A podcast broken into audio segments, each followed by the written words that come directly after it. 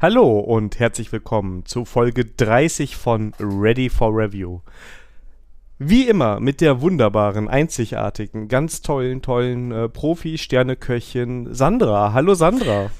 Und was wäre die Sterneköchin ohne ihren Assist den wunderbaren Assistenten Daniel? Das heißt ja Assistent. Tja, mal. Das ist es halt so, wenn man die Ansagen macht. Ja, man muss immer damit leben, dass du dann so schnell, spontan. Alles ja. gut. Sehr schön, sehr schön. So, obwohl eigentlich, ähm, eigentlich müssen wir sagen, das ist die Folge 29a. Warum das? Ja, ich habe mal gelernt, dass man ab 30 nicht mehr über dem Alter spricht. 30 ist doch harmlos, oder? Ich finde es auch harmlos, aber ich sag ja nur, was andere sagen. Ja, das ist, ja, also. Andere nutzen Wegen auch MS Teams oder Gradle, von daher. Wegen mir können wir das Folge 30 nennen. Alles Natürlich gut. ist das Folge 30, aber sowas ja. von 30. Das ist schon. Ja. Eigentlich ist es eher eine 31 als eine 30, aber ich bin schon froh, dass ich langsam die Nummerierung raus habe, deshalb. ja, das ist halt, das ist halt, wenn du bei 0 anfängst zu zählen, ne? Ja. Also ist die 31. Folge. Das haben wir letztes Mal aber nicht ordentlich gewürdigt. Ja, aber, ja, aber eine richtige Folge ist es die 30.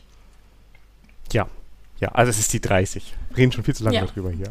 Ja, genau, es ist die 30 so. Bei uns im Board steht 30, so. Genau. Ja.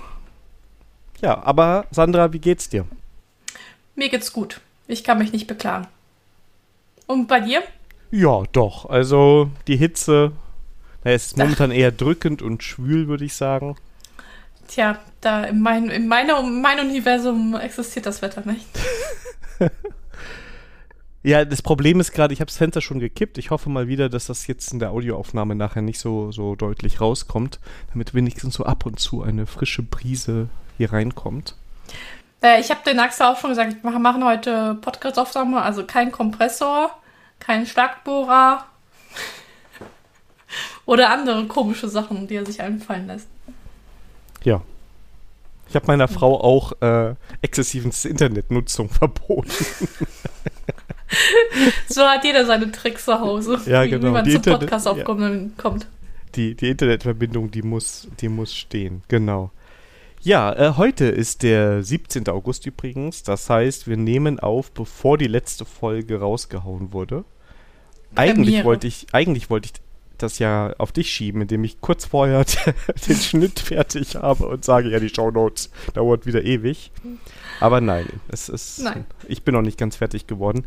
Ich glaube, wir hatten es aber schon mal. Ich weiß nicht genau bei welcher Folge, aber wir hatten schon mal die Situation, dass wir noch nicht alles raus hatten. Okay, ich habe hab das Gefühl gehabt, dass das heute Premiere wäre. Aber vielleicht, äh, ja, Vielleicht bin ich einfach im falschen Universum unterwegs. Ich weiß es auch nicht, aber in den 30ern ist es auf jeden Fall das erste Mal, dass es passiert. Das stimmt, das stimmt. Ja. Ja. Ja, Dani, ich habe gesehen, du warst fleißig gewesen. Ach, ich bin hier schon bei den Hausmitteilungen. Ähm, ja, ja mal, wir haben doch keine Zeit. ja, ich muss das so sagen, wenn ich nachher wieder beim Schnitt bin, dann muss ich wieder zurück scrollen, ne? Und dann, ach, hier war das ungefähr das Hausmitteilanfang für die Show, äh, für die Kapitelmarken. Aber ja, ich war fleißig. Ich habe nämlich nochmal fürs Entwicklermagazin geschrieben. Der Artikel kam jetzt vor ein paar Tagen raus. Habe ich auch selber nur so halb wahrgenommen. Also mein äh, Autorenexemplar ist noch nicht da und ähm, ich habe auch nicht, also es ist sehr, sehr still gewesen, aber ich bin auf der Titelseite, habe ich schon gesehen. Bam! Ja, mega, oder? So. Und ähm, also ich, Sterne, Sterneentwickler, ja? Sterneentwickler, genau. Und äh, ähm, ich habe über Pinia geschrieben. Das ist eine State Management Lösung für Vue.js, beziehungsweise vor allem für Vue 3. Und ähm, in dem Artikel vergleiche ich quasi ich sag mal, den vorherigen Standard Vuex mit dem neuen Standard Pinia. Habe einen Artikel geschrieben, wie man da migrieren kann, wo, wo, die Vorteile sind, wo die Nachteile sind und ja, du kennst den Artikel ja schon, du hast ihn ja gereviewt. Ähm ja, also ja, ist, ähm, ähm, auch ich als äh, Java-Pilz habe verstanden, was der Daniel von mir wollte. Ja, da gab es sogar einen eigenen Absatz oder eine eigene Grafik für dich. Irgendwas ja, ja, das, genau, das kam nur rein, weil die Sandra geschrieben hatte, äh, ich verstehe nur Bahnhof. Hä? JavaScript? Ja. State Machine? Hä? Ja. Ähm, genau. Aber genau, und das war so, ähm, ja, der kam jetzt raus. Viele Codebeispiele drin und den findet ihr auf dem, am Kiosk eurer Wahl. Und da freue ich mich natürlich, wenn ihr gleich zehn Exemplare. Nee, eigentlich reicht ein Exemplar, ich verdiene ja nichts dran. ähm, aber ein Exemplar kann man da auf jeden Fall kaufen und ähm, sich daran erfreuen. Also der Artikel ist wirklich gut. Danach habe ich sogar, nachdem das hell aufgelöst worden ist, äh, äh, habe ich auch verstanden, was der Daniel von mir wollte.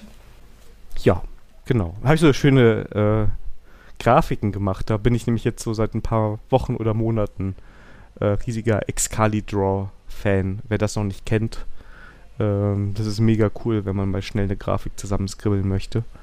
Das hat sich da auch bewährt. Ja, ich habe wieder Family IT so. Eigentlich ist das kein Family IT Support, aber ich fand es so mega. Deswegen wäre das jetzt, äh, ist das erwähnungswert. Ähm, also ich muss äh, den Klingeling-Fans äh, nochmal vertrösten. Leider gibt es diese Folge auch kein Klingeling-Update. Ähm, ich weiß nicht, ob das daran liegt, dass das Ding jetzt einfach funktioniert oder ich einfach zu viel darüber gerantet habe. Ähm, man weiß es nicht. Aber auf jeden Fall an der Front ist es immer Ruhe. Aber meine Oma hat sich an, äh, an ihre Steuererklärung angesetzt und sie wollte es unbedingt mit Elster diese Mal machen. Und ich hatte schon Sorge gehabt, dass ich da ein bisschen Support machen muss, aber ich habe Oma gesagt, weißt du was, Oma, probier es mal selber aus. Und wenn du nicht vorankommst, da kannst du mich immer noch fragen. Und ich bin begeistert. Ähm, Elster hat den Oma-Test bestanden. Das heißt, bis von der Anmeldung bis hin zur Abgabe äh, hat sie das alles selbstständig hingekriegt. Ihre Strategie war gewesen, ja, da kam auf Fehlermeldung, die habe ich mir durchgelesen, habe ich sie dann gefixt und dann ging es halt weiter. Ja. Ähm, und äh, gut, ähm, sie hatte mich gebeten, dann mal, noch mal drüber zu schauen, bevor sie es wegschickt. Das habe ich dann auch gemacht, aber da war das halt kein IT-Problem, wo der Fehler war drin, sondern halt ähm, paar Formulierungen, was sie, was, was sie falsch ausgewählt hatte. Aber ich würde mal sagen, Elster hat den Oma-Test bestanden. Deswegen, also wenn die Leute, wenn ihr bei Elster sich aufregt, kann ich jetzt sagen, also ich verstehe nicht, was ihr habt. Meine Oma kommt damit auch zurecht. Ich finde das äh, richtig gut. Ich selber mache meine Steuer, oder ich habe meine Steuererklärung. Ich wechsle dieses Jahr jetzt äh, noch zu einem Steuerberater. Und ähm, ich habe vorher immer mir jedes Jahr äh, Viso Steuer gekauft für den Mac. Gibt es aber, glaube ich, für jede Plattform. Sieht auf jeden Fall so aus, als wäre es für alle Anwendungen lauffähig. Ja, ja, du kannst auch eine, eine Browser-Variante auch nehmen. Genau, die ist, die ist auch neu da, genau. Und das geht ja. eigentlich für kleines Geld. Und du kannst diese Gebühren wieder von der Steuer nächstes Jahr absetzen. Und ähm, das fand ich wirklich sehr gut. Also das, ich sag mal, das erste Mal Steuer an, äh, da eingeben, fand ich ein bisschen komplizierter, weil du dann noch alles raussuchst. Aber ähm, danach hat er diese Funktion, dass du mit jeder neuen Version die alten Dateien quasi als Grundlage nehmen kannst. Dann wird schon mal alles rübergezogen, was sich nicht so schnell verändert. Und der hat auch diese geile Anbindung an die API vom Fan oder Elster API, ich glaube, ist ja auch über Elster abgewickelt, ja, genau, ja. wo alle Versicherungen und Bankdaten und alles Mögliche und hier Lohnabrechnung und sowas drin sind. Und da muss ich sagen, da bist du super schnell fertig und der hat am Ende halt noch so ein cooles Feature, dann macht er dir noch Vorschläge nach dem Motto, hier kannst du noch was machen oder haben sie nicht wirklich keine Ausgaben in diesem Bereich gehabt, da sind auch noch 100 Euro zu holen oder sowas. Und das fand ich immer, ich glaube nicht, dass ich das bis zum Ultimo ausgereizt habe, aber ähm, das fand ich so richtig gut. Also ne, man muss, ich sag mal, nachmittags sitzt du wahrscheinlich doch dran, wenn du die Unterlagen so halbwegs parat hast, aber ja, lohnt ja, sich. Also, ja, also, ähm, gut, ich, ich muss ein bisschen mehr machen für die Steuer. Also ich sitze schon einen Tag dran, aber das ist bei mir auch ein bisschen mehr zu tun, deswegen alles gut. Aber wieso, also da, ähm, ich benutze auch Wieso und das ist äh, echt hilfreich an der Stelle, die Daten vom letzten Jahr sich mal zu holen. Genau. Und ja, klar, ich habe ja auch hier für, für Gewerbe und so, habe ich eine Zeit lang auch darüber gemacht. Ähm, das fand ich auch sehr gut, vor allem, weil du dann von der Umsatzsteuererklärung in die Einkommenssteuererklärung automatisch rein importieren kannst. Ne? Das genau, fand ich auch ziemlich so. cool, dass das so gut zusammengespielt hat. Also, unser Ready for Review Steuertool. Genau. Also bis jetzt Steuerberater bzw. Steuerberaterin übernimmt, die macht das bestimmt auch ganz toll, aber. ja. Ja, du wirst berichten. Wenn es nicht so gut klappt. Weiß ich, ja, vielleicht privat, aber ich wollte jetzt nicht. wenn ich über alles berichten würde. ja, wenn, wenn die Steuerberater-Anekdote kommt, dann ist echt ja meine Steuerberater-Anekdote. Ja. Also wegen mir, wegen mir hat schon mein Steuerberater einen Mandanten verloren.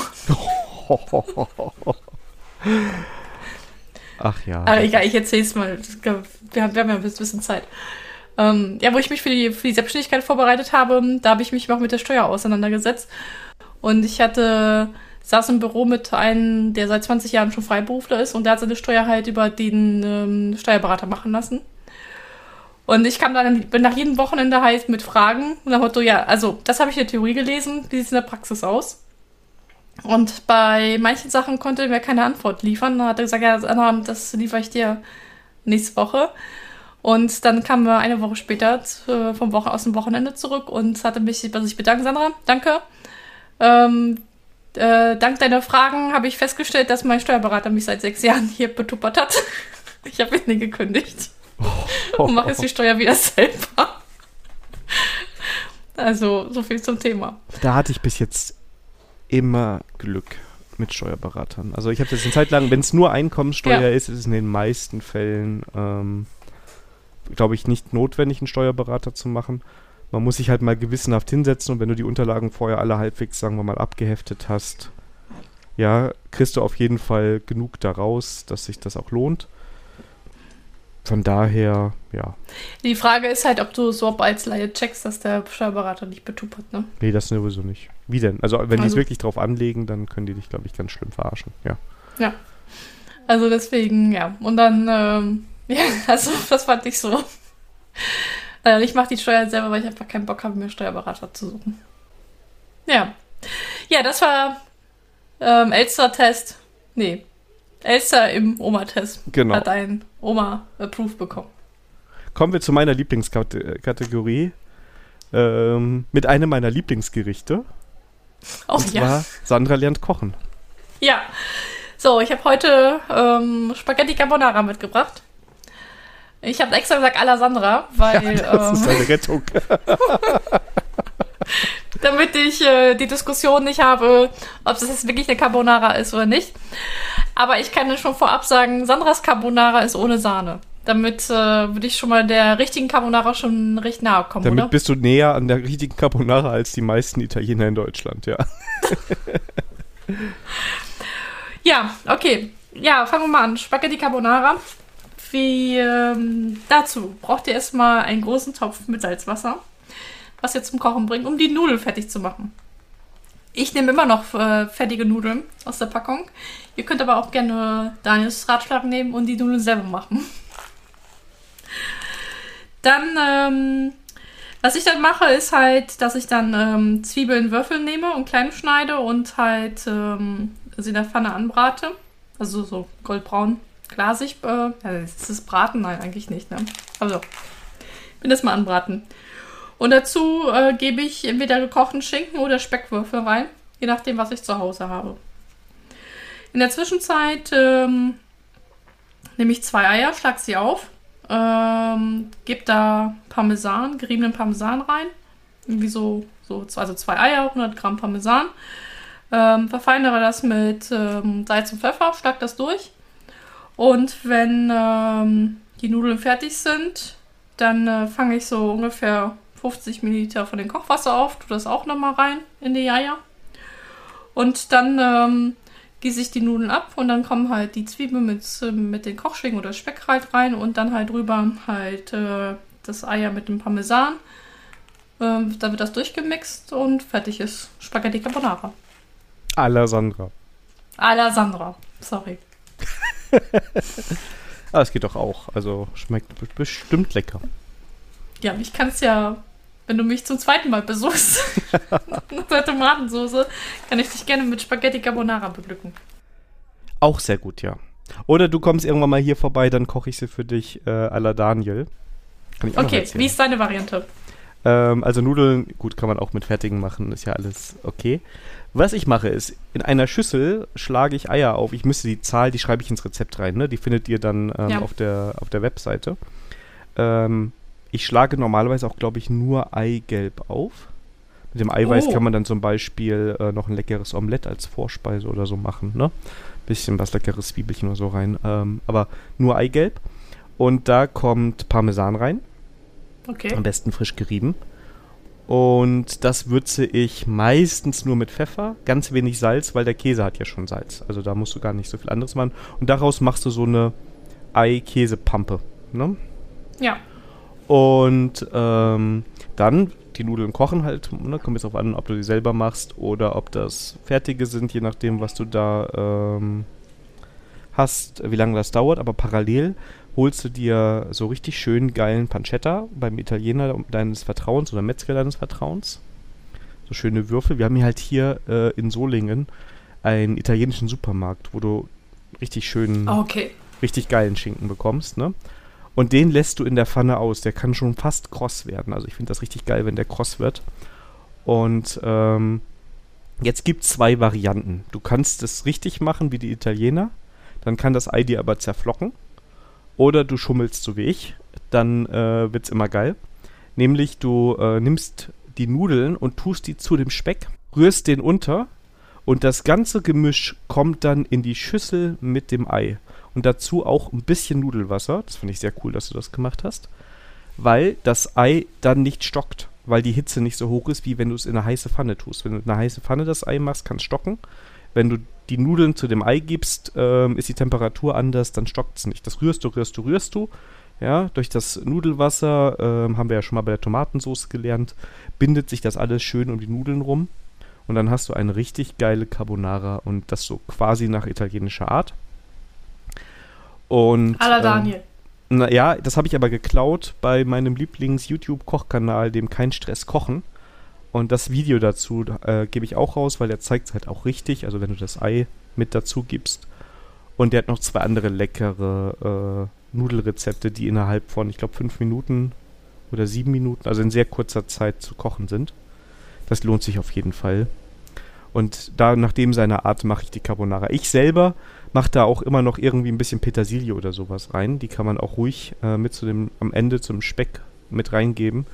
Ähm, ich finde Petersilie eigentlich ähm, in Nudelgerichten immer ziemlich lecker.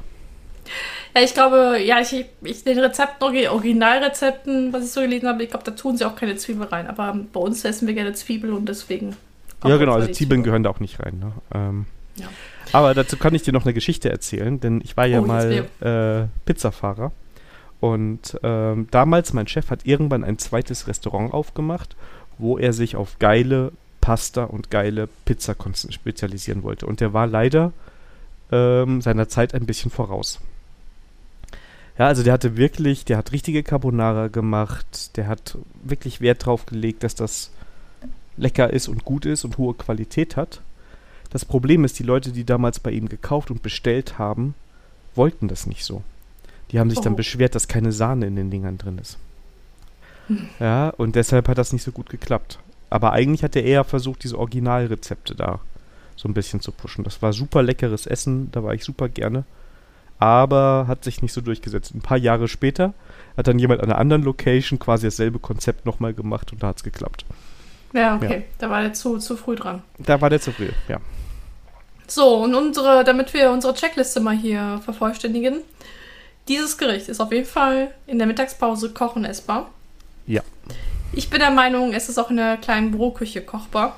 Denn das habe ich, das ist nämlich mein Standardgericht, wenn wir mit dem Segelboot unterwegs sind. Das geht super, also auch meine Variante, ne? Also wenn, du baust ja. immer die Schüssel mit dem Ei, aber ich sag mal, du baust zwei Herdplatten und äh, ja. Genau. Dann ähm, ist auf jeden Fall im Büro essbar. Ähm, und ich bin der Meinung, das skaliert auch sehr gut. Nur zwischen nur ich und das ganze Team. Ja, würde ich sagen. Also mit der Küche natürlich so ein bisschen, aber da das, ja. So. ja. Ich bekomme hier übrigens immer Ärger, wenn ich das Wasser salze, bevor es kocht. Hä? Okay. Ich persönlich bin nicht immer der Meinung, dass das. Ich bin der Meinung, es macht keinen Unterschied. Ich bekomme aber immer Ärger, weil Salzwasser später anfängt zu kochen als Nicht-Salzwasser. Okay. Aber ist das, ist das im messbaren Bereich? Wahrscheinlich, ich merke es aber nicht.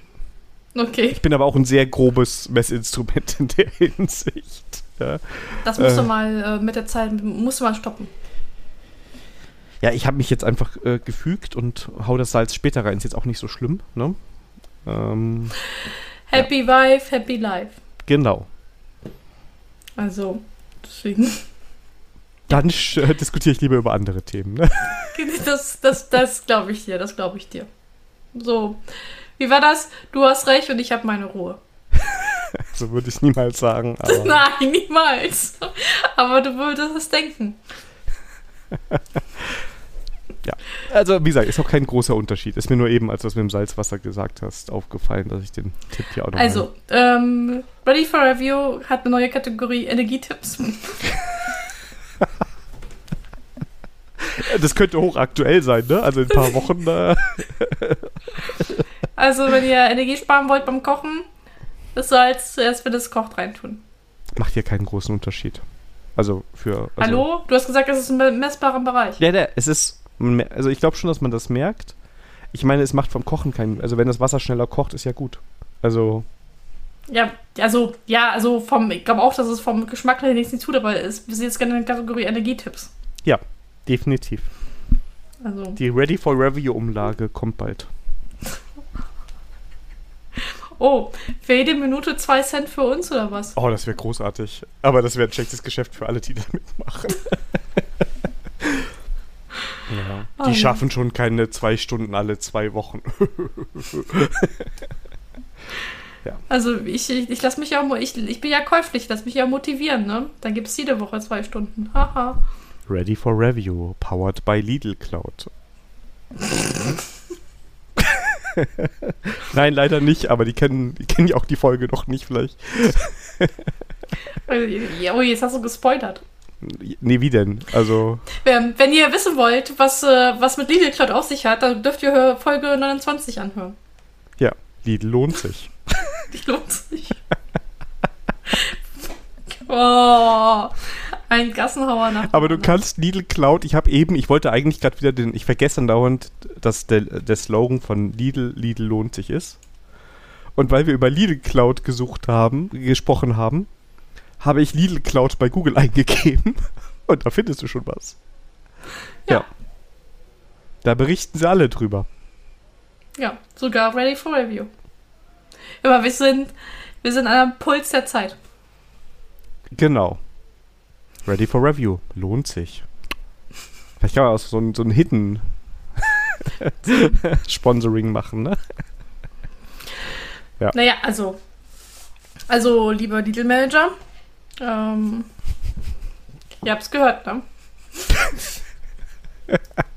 Demnächst mit Werbespots. Sehr gut.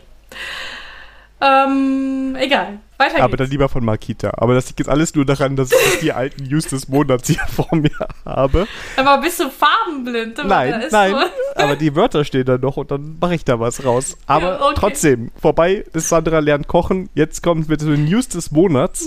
Ja, aber ich glaube, der nächste müssen wir Tabu spielen oder so. Da kriegst du eine Liste mit Wörtern, die du nicht sagen darfst. Im Podcast. Ja. Das haben wir auch schon mit dem C-Wort gemacht. Was? Ja, aber jetzt ist es halt noch interessanter. Steigerung. Egal. News des Monats. Ja, ich habe mir ähm, Task.org angeschaut. Ähm, also wir sind immer noch sehr begeistert für Meistertask. Aber es kann sein, dass es für Leute das einfach zu fancy ist mit so Kanban-Boards und vielleicht wollen sie es einfach nur im Kalender pflegen und gerne einen coolen Überblick ähm, mit ihrer App habt haben. Und da gibt es halt task.org.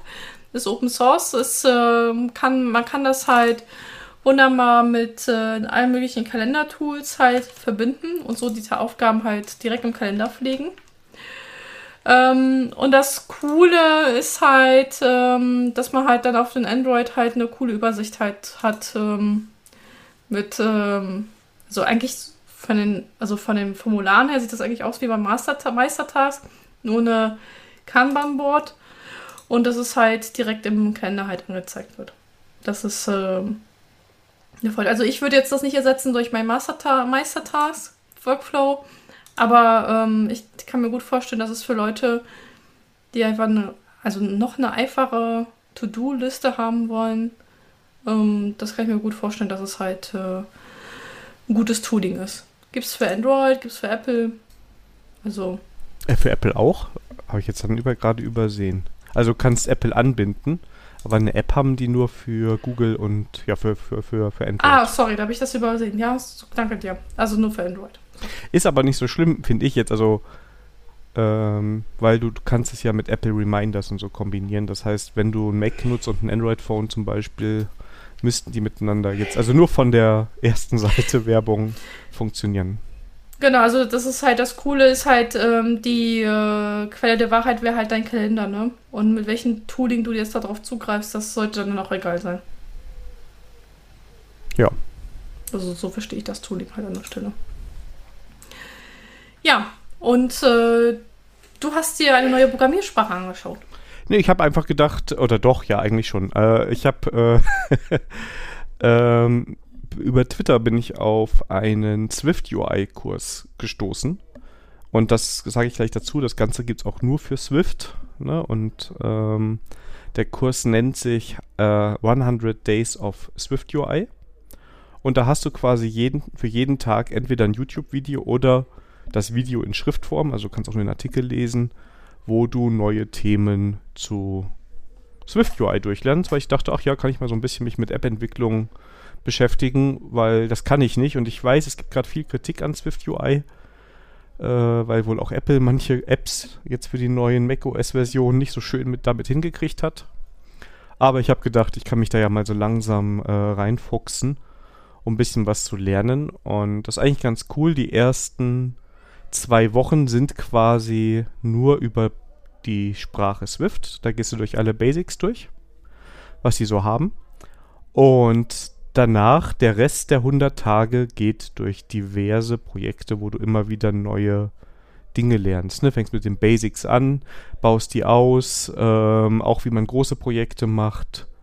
Ähm, dann kommt, wie du mit Daten und so umgehst. Ne? Und also das baut sich immer weiter auf und das sieht eigentlich ziemlich, ziemlich, ähm, sieht ziemlich gut aus. Und ja, vielleicht brauche ich ja irgendwann mal eine kleine kleine App, dann kann ich die da mit mir selber zusammenklicken. Oder die Ready for Review App.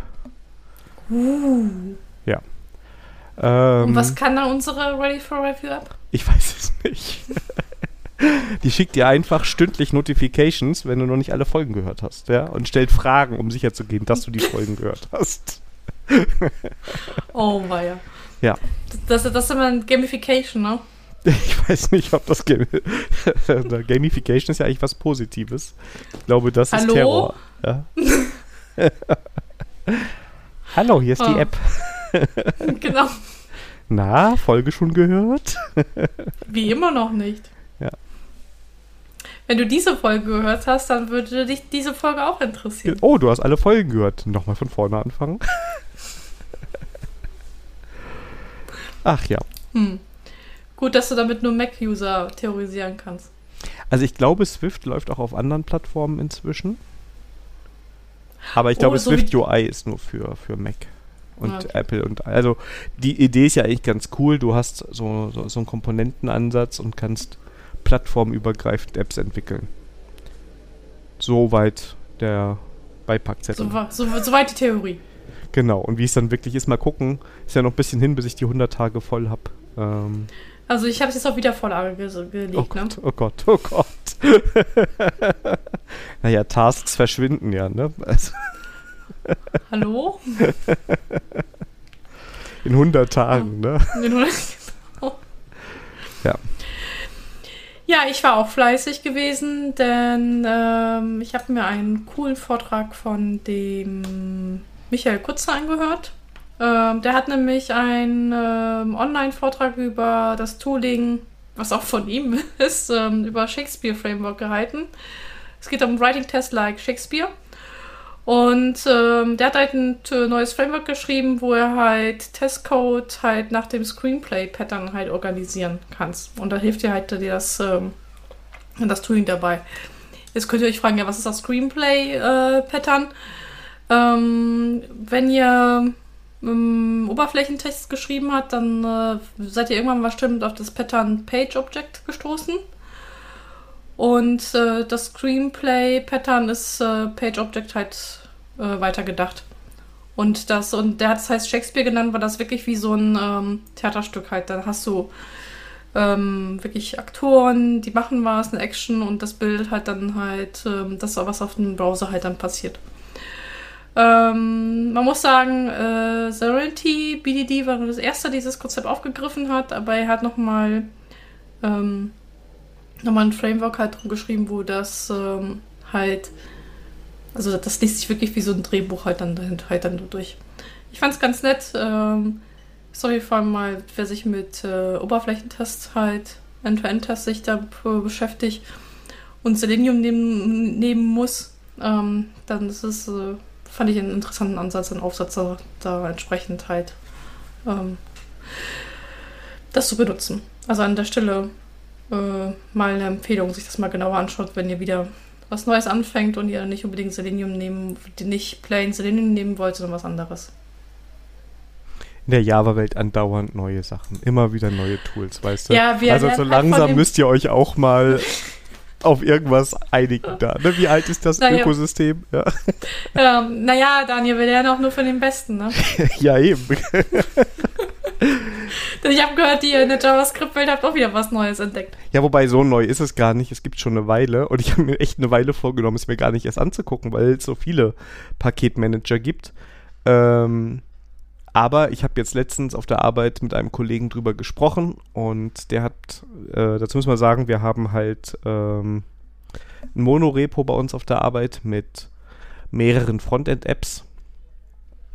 Und momentan nutzen wir Jan und wir haben so ein bisschen drüber nachgedacht, ob es da nicht ein besseres Tooling für gibt, um die Dependencies da zu halten.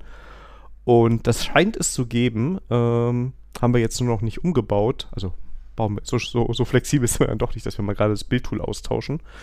Ähm, aber das Tool nennt sich PNPM. Ja, das erste P steht für Performant und ähm, die haben ein unglaubliches Konzept, das hast du noch nie irgendwo gehört, wie die Dependencies verwalten, nämlich die äh, verwalten die, die zwar haben die in den Node-Modules für all deine Dependencies ähm, die sind da alle aufgelistet, allerdings als Symlinks auf einen zentralen Store. Was Nein. dazu führt, ja, es ist unglaublich revolutionär. Das mal, ja. mal revo revolutionär. Ja, ja ähm, auf jeden Fall ähm, klappt das ziemlich gut, ist wirklich sehr performant. Ähm, das, was ich an PNPM mag, ist, es ist sehr strikt. weshalb es nicht immer so einfach ist, gleich umzuziehen, weil der feststellt, wenn du so Peer Dependencies oder sowas nicht ordentlich installiert hast. Also ähm, kann, du kannst halt in Node-Projekten auch sagen, hey, dieses Modul äh, hat diese Dependency nicht eingebaut, aber die sollte da sein. Ne? Das ist eine Peer Dependency. Ähm, und da kann man sich auch mal unabsichtlich oder absichtlich dran vorbeibauen bei solchen JavaScript-Projekten. Und ähm, PNPM ist da sehr, sehr strikt. Und was gerade sehr cool ist und was ich als Argument finde, da vielleicht auch mal hinzuwechseln, ist, dass wenn man wie wir so Workspace-Projekte also hat, also Monorepo mit mehreren kleinen Projekten drin, dass er damit sehr gut klarkommt, mehrere Versionen derselben Library zu den jeweiligen Projekten zuzuordnen, ohne dass man da in Versionshicker kommt. Das machen die sehr gut. Wie gesagt, sehr performant, ist eigentlich ein schönes Tool. Und die Sandra ist nur darauf aufmerksam geworden, weil sie in unsere Merch-Requests geguckt hat bei Ready for Review. da habe ich das Ganze nämlich äh, mal testweise reingebaut, damit ich mal so ein bisschen damit rumspielen konnte. Und ähm, Zukunft Sandra ist bestimmt so lieb und äh, verlinkt unser, den, den, den Merch-Request oder den Commit, der das war. Weil dann kann man sehen, dass das eigentlich relativ einfach umzubauen war. Und ähm, ja, ist ein ganz nettes Tool. Ja. Aber, ähm, also, da, da kann sich die Java-Welt echt noch was ab, abgucken bei euch. Ich bin da immer hin und her gerissen. Wir haben hier noch ein anderes Thema, was vielleicht schon fast Themencharakter hat. Mal gucken, wie, wie, wie sehr ich mich zurückhalten kann gleich. Aber, ne, oder wie, wie, wie weit die Sandra auch piesacken kann, ne? Aber da, nee, da lasse ich mich nicht piesacken. Äh, aber es ist so, ich, ich, können das Thema ja schon mal so ein bisschen aufmachen. Auf der einen, ich finde es irgendwie cool, wenn, wenn sich Ökosysteme weiterentwickeln und auch neue Tools dazu kommen. Das ist ein Gewinn, ne? Also neue Konzepte reinbringen, bessere Standards reinbringen, mit dem, mit dem Ökosystem wachsen. Ne? Also ähm, das, ich finde solche Schritte immer cool. Also ich mag bei euch im Ökosystem Quarkus, diesen ganzen Ansatz mehr auf diese Containerlösung zu gehen ne? und das Ganze ja. moderner zu gestalten. Und das geht auch manchmal nur, wenn du nicht den Rattenschwanz hast, dass du schon zehn Jahre das Tool der Wahl bist. Ne? Ähm, man muss sich ja nur mal die ganz alten Teile von Java angucken oder auch in Java EE, e, was sich da alles so, was man sich so eingefangen hat, was man nicht mehr los wurde. Und ich glaube auch Spring läuft da hin und wieder Gefahr. Da bin ich jetzt aber nicht tief genug drin, dass da vielleicht das ein oder andere historisch gewachsen ist, was man heute Na nicht klar. mehr so machen würde. Und dann ist natürlich ganz cool, wenn, da, wenn du ein Ökosystem hast, ähm, wo so ein Wechsel vielleicht ganz einfach ist und ähm, du dadurch bessere Entwicklungserfahrung bekommst oder modernere Umgebungen und ähm, ja, deshalb hat das so, ist das so ein zweischneidiges Schwert von meiner Seite her. Das vertiefen wir gleich. weil die Sandra schon weiß, die hat da sogar, es ist eine der wenigen Tickets, kann ich schon mal sagen, wo Kommentare drunter waren. Ja, weil die Sandra geschockt vom Stuhl gefallen ist, ja. Aber ich habe mich ganz, ganz böse verletzt, ja. Ja. ja. Ganz aus Versehen JavaScript angefangen zu schreiben danach. Genau. Ja. Also ich bin da ganz böse auf den Kopf gefallen. Nein, alles gut. Ähm, ich, war nur, ich war nur überrascht. Egal. Ja. Ähm, denn äh, bevor wir zu, zu, zum Thema kommen, ähm, wollte ich noch einen Hinweis geben. Und zwar auf einen Artikel wir hatten ja in Folge, das muss ich nochmal nachschauen, ähm, hatten wir das Buch Growing Object-Oriented Software Guided by Test ja als einen großen Klassiker hier ähm, deklariert. Und ich habe vor ein paar Tagen einen Vortrag gehört über Unit-Testing von Wladimir Korikov. Ähm, seine Webseite würde ich da auch nochmal ähm, äh, verlinken. Der hat nämlich sein Buch vorgestellt, Unit-Testing. Und da wurde nämlich ein Artikel äh, von ihm äh, oder Blogpost halt ver ähm, verwiesen, dass er halt das Buch halt, ähm, das Beispiel aus dem Buch genommen hat und dann mal nochmal, also auf einen neueren Standard halt nochmal durchimplementiert hat, wie man das äh, halt nochmal besser machen könnte aus seiner Sicht. Das war ja auch eigentlich aus unserer Kritik halt, dass man in dem Buch schon, schon bemerkt hat, dass es bis in die Jahre gekommen ist. Und äh, muss aber sagen, Wladimir Kurikov ist ein Verfechter, dass er gerne Tests schreibt ohne Mocks. Ähm, das kann man jetzt, ja, kann man diskutieren, ob das jetzt gut oder schlecht ist. Was ich aber sehr gut fand, war halt, dass er das Beispiel genommen hat und ein bisschen auf neueren Standard halt gesetzt mit DDD, weniger Interfaces und, ähm, und es erklärt halt, wie er halt das Beispiel aus dem Buch nochmal aus seiner Sicht mit äh, ähm, mit besseren Domain-Modellisierung ähm, und die, die Perspektive halt noch ein bisschen ähm, besser aufgekrabbelt habe. Den ähm, Artikel sehr lesenswert ähm, und man merkt an den Tests halt auch, die sind ja ein bisschen moderner gehalten, nicht nur am Tooling und deswegen an der Stelle halt ein Lesetipp. Und der Daniel würde jetzt auf, ähm, kann jetzt auflösen, warum die Sandra vom Stuhl gefallen ist. Erstmal muss er noch was nachliefern, denn die Folge, die du meinst, ist am 7. Januar rausgekommen. Das war Folge 16, Abenteuer im TDD-Land. Ah, wunderbar. Danke dir. Denn bei unseren großen Klassikern kannst du bei jedem Buch, hast du einen Link zur Episode. Das kann ich jetzt ganz schnell nachgucken. Ja. Ja, kommen wir, kommen wir zu diesem Fluch, ja, wenn so ein Ökosystem andauernd neue Frameworks rausbringt und dann meint, die Welt neu erfinden zu müssen und einfach nicht fertig wird. Äh. Ja, also ich weiß gar nicht, äh, welches Ökosystem du meinst. Ja, ähm, das hat mich gewundert und ja, wir haben eben schon im Vorgespräch so ein bisschen drüber gesprochen, aber wir haben das Thema nicht zu Ende gesprochen. Von daher bin ich echt gespannt hier, wie ein Flitzebogen auf ähm, dieses Thema. Denn wie ihr als fleißige Hörer wisst, finde ich Svelte ziemlich gut.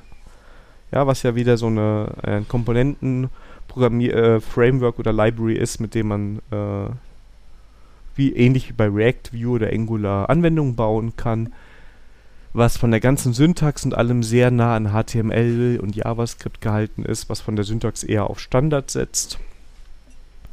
Und für Svelte gibt es quasi ein Framework, das nennt sich Svelte.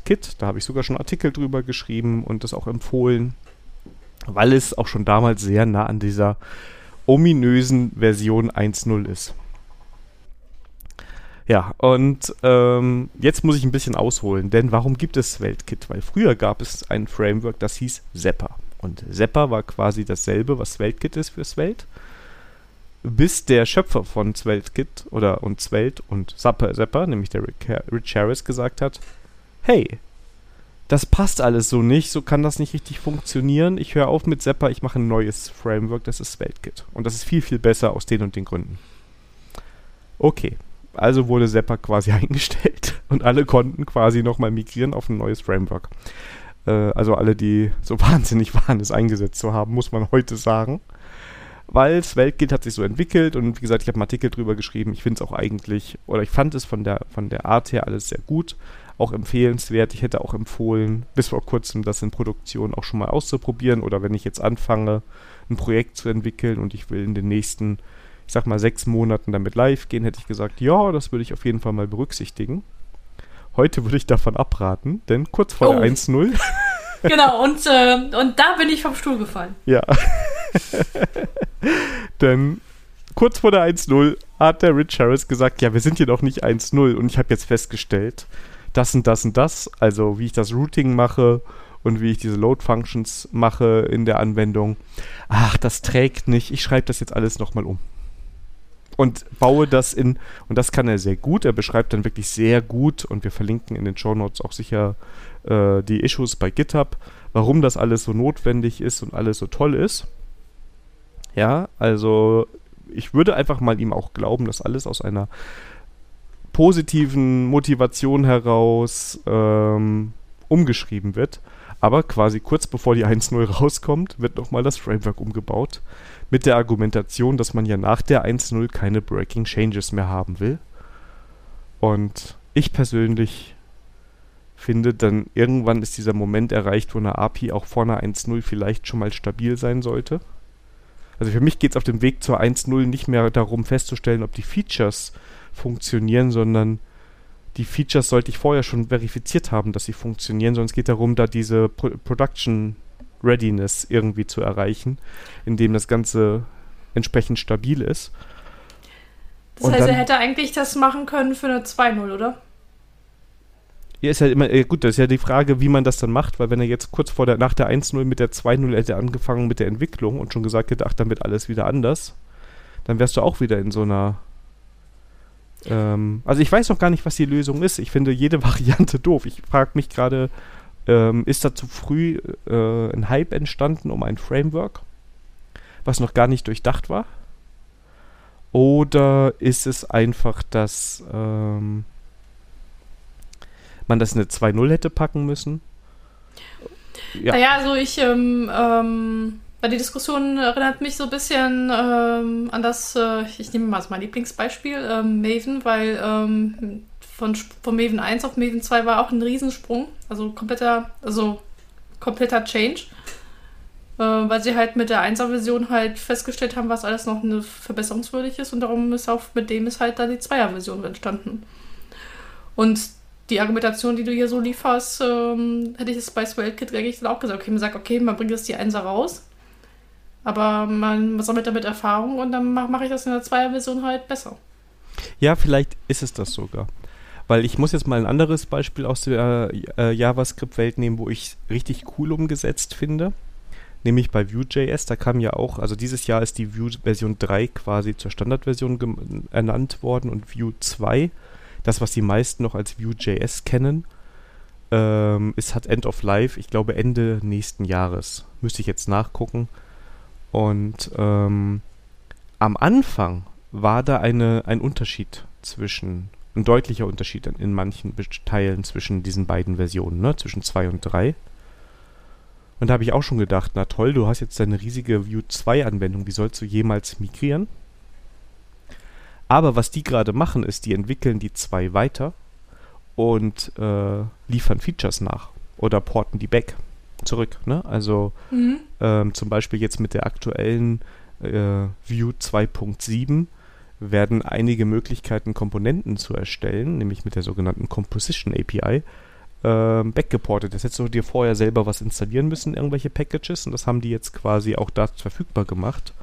Und aus meiner Sicht heißt das, ich könnte jetzt noch weiter in der Vue 2 unterwegs sein Welt, solange ich da auf dem aktuellen Stand bleibe. Und in meinem Daily Business meine Komponenten auf die neuen Formate umschreiben oder neuen APIs umschreiben. Und dann ist der Schritt zur 3 nicht mehr so groß. Hm, das ist auch, auch ein interessanter Ansatz. Ne? Und wenn du das so, also das wird auch nicht überall so klappen und irgendwo stirbst du einen Tod und irgendwo ist es doof. Ne? Also ich will jetzt nicht sagen, dass das schmerzfrei funktioniert. Die haben aber auf jeden Fall sich sehr viel Gedanken über die Migration von 2 zu 3 gemacht. Da gibt es auch sehr viel Dokumentation zu. Aber vielleicht ist das doch der richtige Weg, was du gerade gesagt hast. Also du haust dir eins raus und wenn du merkst, ein paar Teile davon funktionieren nicht, dann bietest du deinen Nutzern halt an, dass das sich mit der Zeit entwickelt. Du kannst ja auch APIs deprecaten und sagen, hey, ich weiß, wir haben uns jetzt daran gewöhnt, das hier ist aus, aus diesen Gründen der bessere Weg für die nächste Miner-Version biete ich dir quasi diese Funktionalität zusätzlich an oder hinter einem Fleck versteckt oder keine Ahnung, wie ich das mache. Ne? Aber das könnte ich ja damit dann die Anwendung auch, sagen wir mal, zu 2.0 wachsen lassen. Ähm, was es ja auch andere Ansätze gibt, ich glaube mit Spring Boot 1 auf 2 war ein kompletter Breaking und auch mit JJ4 auf JJ5. Und da gibt es ja so Tooling ähm, wie Open Rewrite, ähm, aber da muss ich sagen, jetzt habe ich auch nur Hochglanzprospekte wissen. Ähm, da ist das Versprechen halt, dass du einen Automatismus halt äh, laufen hast, der die, die diese gängigsten ähm, Pattern halt, Migrationspattern halt einmal bei deinem Code halt, halt durchlaufen lässt, ja. Ja. Das wäre halt natürlich dann auch ein. Aber dann brauchst du halt wieder äh, etwas Externes, um diese Migration halt zu machen, ne? Ich glaube im React-Ökosystem, ich glaube CodeMod heißen die Dinger, gibt es das auch, dass du sagen kannst, ich habe hier mein Projekt und wenn ich das, ich sag mal, im Sinne des Erfinders zusammengebaut habe, dann kann ich ähm, das migrieren. Das ist übrigens auch ähm, bei PNPM ganz nett gemacht. Ne? Ich habe ja schon ein Node-Projekt gehabt bei uns mit Ready for Review.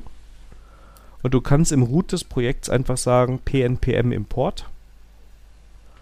Und dann geht er dann Dependencies durch und sagt dir auch, was du noch anpassen musst, wenn er damit nicht einverstanden ist und baut dein Projekt quasi auf PNPM dann um.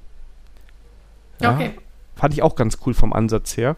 Und ja, also ich glaube doch, man hätte die 1.0 raushauen müssen. Und da muss man halt bereit sein, diese Features weiterzuentwickeln und Migrationsstrategien zu entwickeln. Ähm, das geht bestimmt. Also, ähm, ja. Aber da frage ich mich, ob der der Autor jetzt 12-Kit überhaupt wirklich einen produktiven Einsatz hat. Soviel ich weiß, äh, hat er das sehr lange bei der New York Times äh, eingesetzt für einzelne Seiten. Also was, weshalb ist auch Svelte so gut mit Animationen, weil die das genutzt haben für ja, sehr Animationslasten, aber auch Svelte Kit, ne? also beides. Okay, okay. Für animationslastige Anwendungen oder so ähm, ist das quasi aus der Produktion getrieben auch so ein bisschen entwickelt worden. Ähm, Wobei man sich natürlich auch bei einer Ta Zeitung fragen kann, selbst wenn es da gut läuft, wie lange bleiben diese Seiten aktuell? Ne? Verschwinden die nicht irgendwann, weil da keiner mehr drauf geht? Was interessieren mich die coolen Animationen von vor zwei Jahren? Ja, also ich, ähm, also ich, ich äh, will, das jetzt keinem was Böses unterstellen, aber das klingt für mich so, so ein bisschen so, als ähm, dass jemand so ein cooles Side-Projekt in Vollzeit halt machen kann und irgendwie sich keine Gedanken macht, dass es ja Leute das auch vielleicht produktiv einsetzen wollen. Ja, vielleicht ist halt auch, ich weiß es nicht, also ich glaube, das ist ein wunderbarer Entwickler und alles. Deshalb, ähm, und ich meine, der hat ja auch Svelte geschaffen und so und ich finde Svelte immer noch sehr gut. Aber vielleicht fehlt da wirklich dieser Teil der Erfahrung, dieses, man ist halt genauso, du kannst ja auch in deinem Produkt, in deinem Produkt, an dem du arbeitest, nicht einfach mal gerade alles wieder umschmeißen, weil du jetzt einen besseren Weg gefunden hast, sondern wenn überhaupt, musst du schrittweise migrieren. Und ähm, es gehört Disziplin dazu. Also ich weiß es selber, also ich finde es selber schwierig bei solchen Projekten manchmal mich zurückzuhalten, weil, oh, wenn es jetzt so ist, dann ist ja viel, viel cooler. Aber wenn man auf einmal merkt, ui, dann wären es jetzt 100 äh, Änderungen, dann ist es vielleicht ein bisschen viel. Ja, ja. Es bleibt spannend. Aber ist das jetzt eine beschlossene Sache oder ähm, ist das jetzt nur äh, unter Diskussion? Also es ist schon released. Also wenn du guckst, ich habe beide Links in dem Artikel drin ja. und der zweite, der ist quasi ähm, die Diskussion,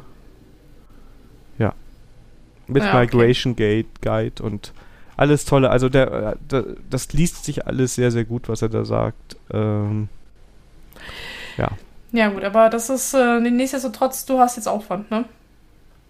Ich habe ja Gott sei Dank keine Produktivanwendung damit, ne? Ja, ja, du nicht, aber andere Leute. Ja. ja. Gut, gut, dass wir Ready for Evil nicht aus Weltbasis gemacht haben. Dann hätte ich mich geärgert. Wobei ich glaube, ich habe mal mit Svelte rumgespielt oder war das bei meinem privaten? Nee, bei meiner privaten hm. Seite.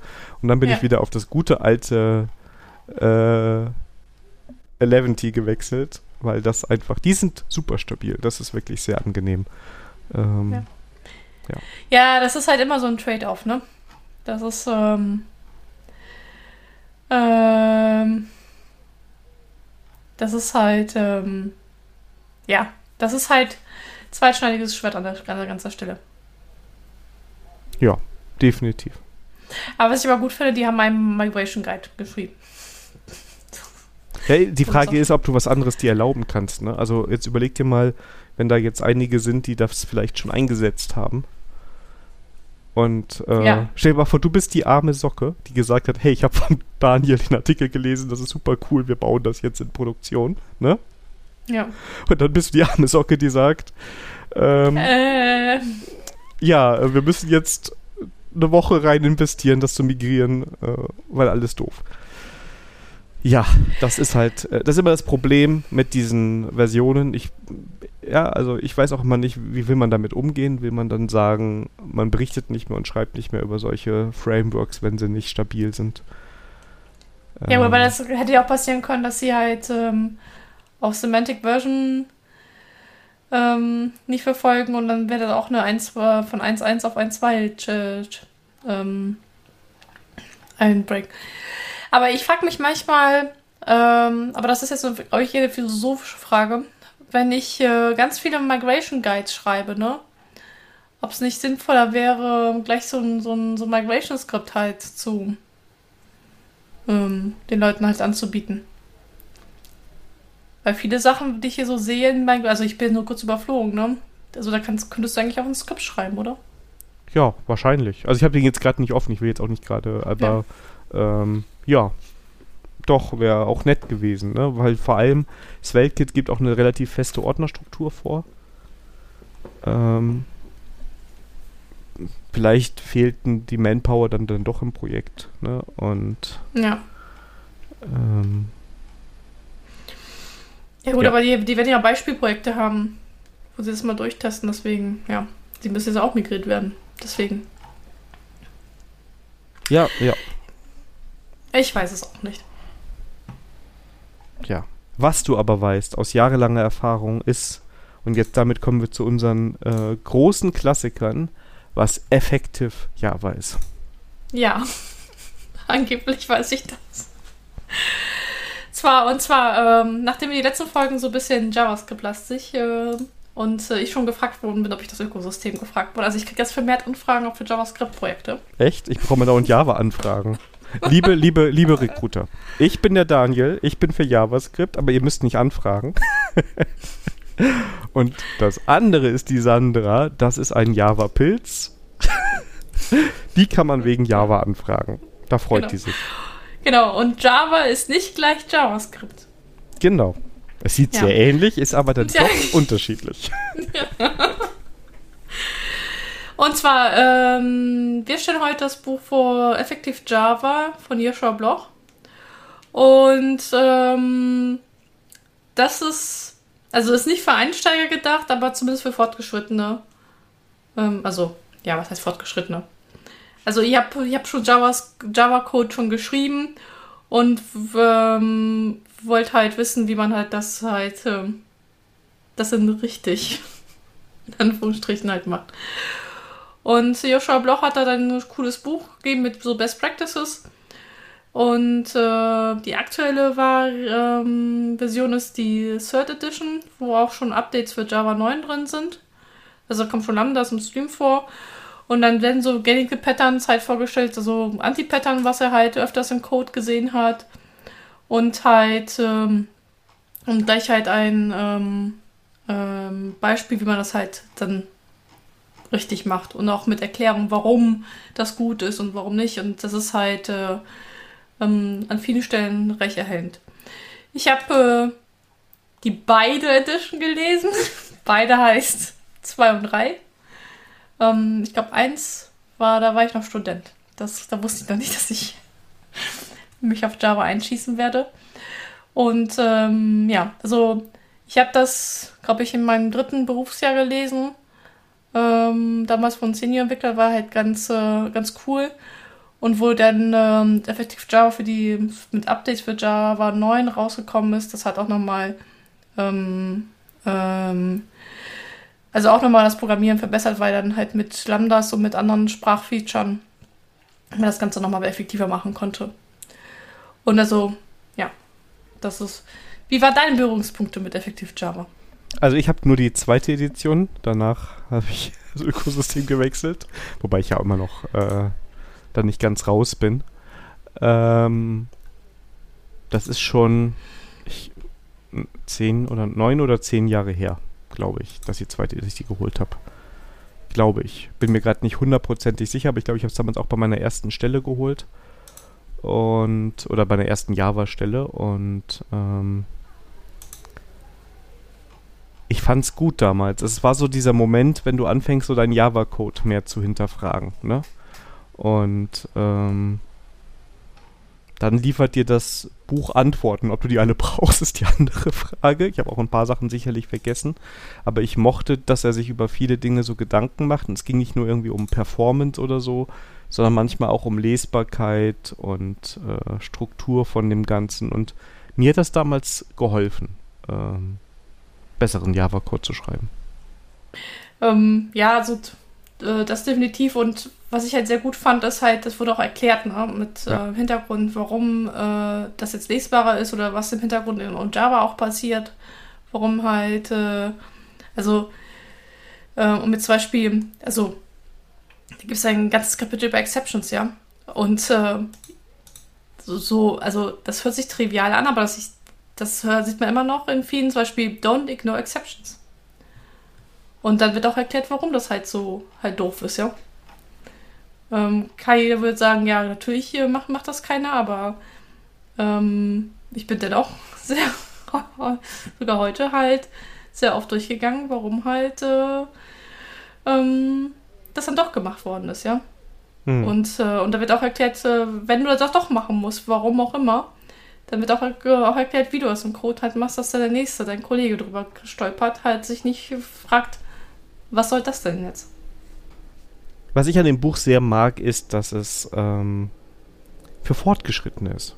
Weil dafür gibt es viel zu wenig Bücher, meiner Meinung nach, wo du, wenn du die Sprache schon kannst, neue Sachen dazu lernst, dein Wissen vertiefen kannst, fortgeschrittene Konzepte hast.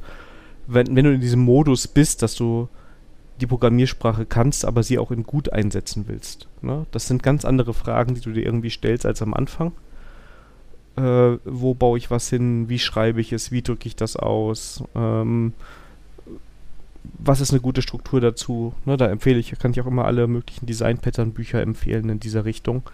Und ich finde, das sind so die Sachen, die schärfen dein Wissen. Und die sorgen einfach dafür, dass du dich auf einem anderen Niveau mit diesen Themen beschäftigst. Und was ich auch sehr gut finde an diesem Buch, wie es aufgebaut ist, ähm, das sind halt Kochrezepte, ne? Ja. Das ist halt so, so eine Items-List und ähm, wenn du mal halt wissen willst, äh, Generics, wieder Diskussionen in, im Team und dann kann, kannst du ein Kapitel Generics und da sind halt mehrere Items und dann kannst du ähm, halt ähm, halt wie so eine Checkliste aufgebaut und dann äh, ähm, was du halt machen sollst, nicht machen sollst, also so eher so als Aktion halt äh, äh, formuliert. Und dann kannst du sich relativ sehr gut als Nachschlagewerk benutzen und sagen, okay, äh, äh, warum wir so mal keine Road-Types benutzen? Oder ähm, ähm, was ist mit Unchecked Warnings? Warum soll ich sie halt löschen? Oder warum soll ich äh, eine Liste for Arrays halt ähm, benutzen und solche Sachen? Ja, genau. Also ich höre draus, es ist ein großer Klassiker. Ja, also ich würde das, also das ist nicht für Anfänger gedacht. Äh, da würde ich vielleicht noch ein anderes Buch, das können wir vielleicht beim nächsten Mal besprechen oder übernächstes Mal. Ich möchte muss jetzt auch nicht darauf festlegen. Ähm, also das ist auf jeden Fall ein Buch. Äh, ihr seid, äh, also ähm, ihr, ihr könnt Java-Code schreiben. Ihr nutzt es halt auch, die Sprache auch jeden Tag. Und ähm, ihr wollt halt ähm, euren, ähm, halt euch da, da in sich halt verbessern. Und dann ist es das definitiv ein gutes Buch. Genau. Also das wäre halt ähm, das Pendant zu dem Buch, was wir in der JavaScript-Welt, das habe ich natürlich das ähm, Nachricht, ich müsste mal unsere Bücher mal hier mal auflisten. You don't ähm, know JS. Genau, das wäre halt das Pendant zu dem. Genau. Da haben wir ja auch gesagt, das ist kein Anfängerbuch, sondern da hast du dich schon damit schon beschäftigt. Ich würde sagen, lieber Daniel, wir werden unsere, die großen Klassikerseite nochmal updaten müssen. Ja, aber für das Buch machen wir das natürlich sehr, sehr gerne. Ähm, finde ich wirklich eine, ja, ein tolles Buch. Ich muss selber sagen, ähm, also in der Vorbereitung, ich habe es halt vor langer, langer Zeit mal gelesen. Und ähm, dann stand es hier immer schön im Regal. Und als ich es jetzt nochmal rausgekramt hatte, um mich ein bisschen auf die Folge vorzubereiten, habe ich gedacht, ach, eigentlich. Und ich würde sogar sagen, obwohl es die zweite Edition ist, also das ist nicht ganz aktuell, sind da immer noch gute Gedanken drin. Ich würde natürlich auf jeden Fall die dritte holen. Ich finde eine vierte überfällig, aber ähm, es ist ein, ein gutes Buch, ja. Macht euch zu besseren Java-Entwicklern. Und vielleicht auch für andere Programmiersprachen ist es auch nicht alles verkehrt, was da steht. Mm, ja, aber man merkt da schon, dass es wirklich auf Java halt ausgelegt wird. Das da ja. schon auf. Ähm, ja, vielleicht ist, ist es äh, dieses Mindset einfach mal, dass man seinen Code mal ein bisschen mehr hinterfragt. Was mache ich da eigentlich gerade? Mm, ja, ja. Mm. Ja, gut, aber, aber ja, das ist halt. Gut. Das, ähm, da bräuchte man wahrscheinlich auch noch was für, für andere Programmiersprachen. Aber äh, mit anderen Programmiersprachen so tief beschäftige ich mich halt dann auch doch nicht, weil ähm, ich das halt nicht tagtäglich halt brauche. Ne? Bis jetzt endlich mal der JavaScript-Job angenommen wird. Hm, ach, ja. Ja, ich habe ein bisschen Sorge, wenn, wenn ich zum Interview komme, dann checken sie, dass ich äh, zwar ein Java-Pilz bin, aber kein JavaScript-Pilz. Also ich habe die Hoffnung, ich habe ja jetzt, äh, jetzt kommt sch äh, schamlose Eigenwerbung, ein paar tiefergehende JavaScript-Artikel oder JavaScript-Basic-Artikel gemacht.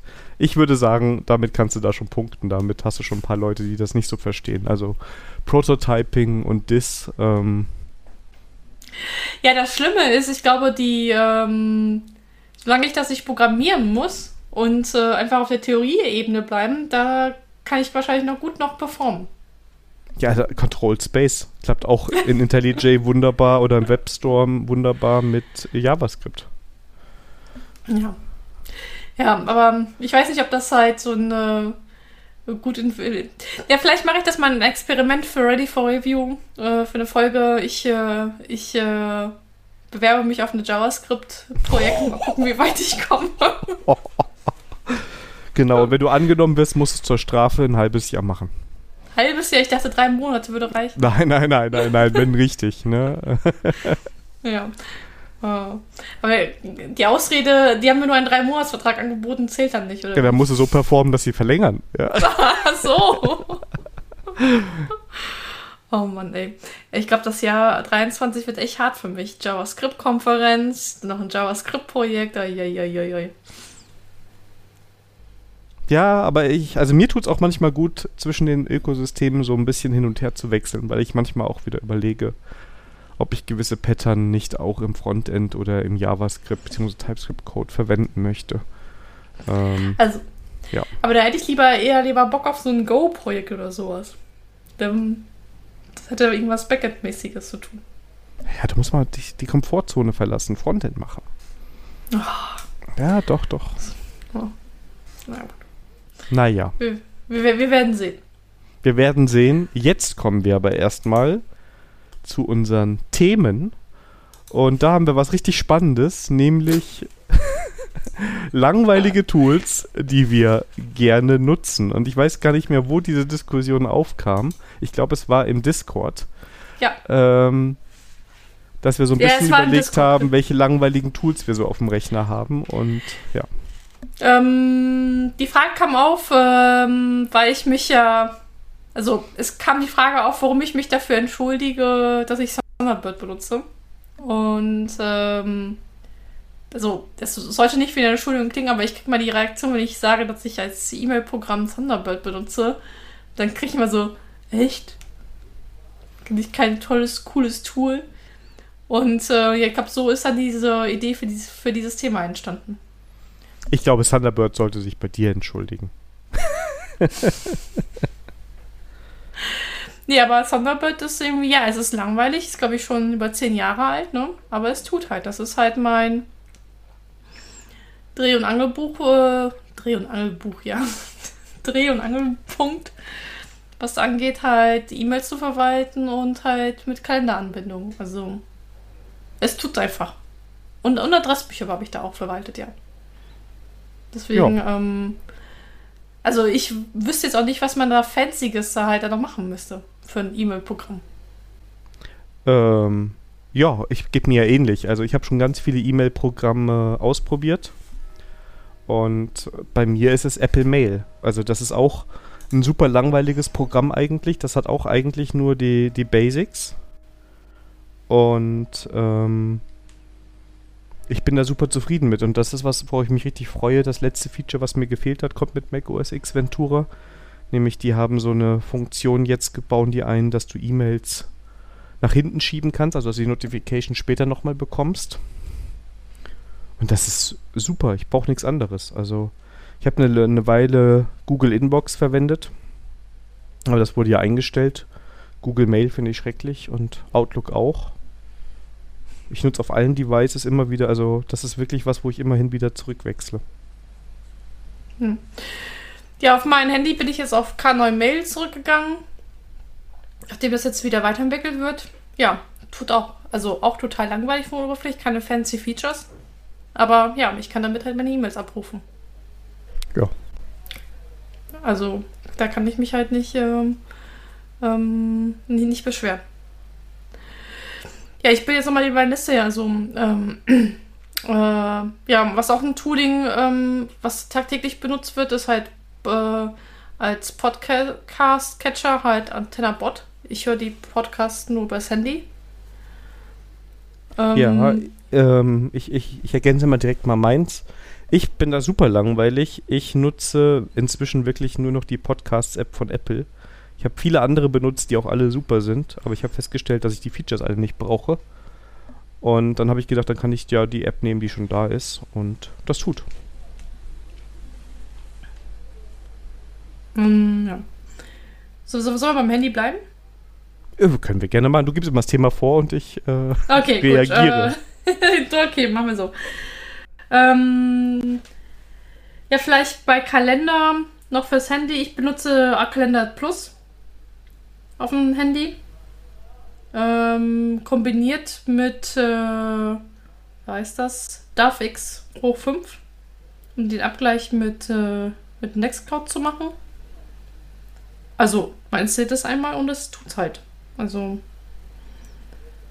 da ist halt Langeweile pur auf dem Android. ja, aber das ist ja. Also, da bin ich noch langweiliger, weil ich auch da die Standard-App nutze. Ja, du bist auch so ein Apple-Jünger. Willst du jetzt sagen, dass die Apple-Produkte alle so gut sind, dass man die gar nicht austauschen muss? Anscheinend schon. Also, ja, Wenn also es gibt Apple-Universum- oder die bessere. Ja, Oder das Apple-Universum ähm, äh, schmeißt so schlechte Software raus, dass man immer bei den Standard-Tooling bleibt. nee, das würde ich nicht sagen. Also, wenn ich so äh, gucke, es ist halt eher mal Software dabei, die dann auch Geld kostet.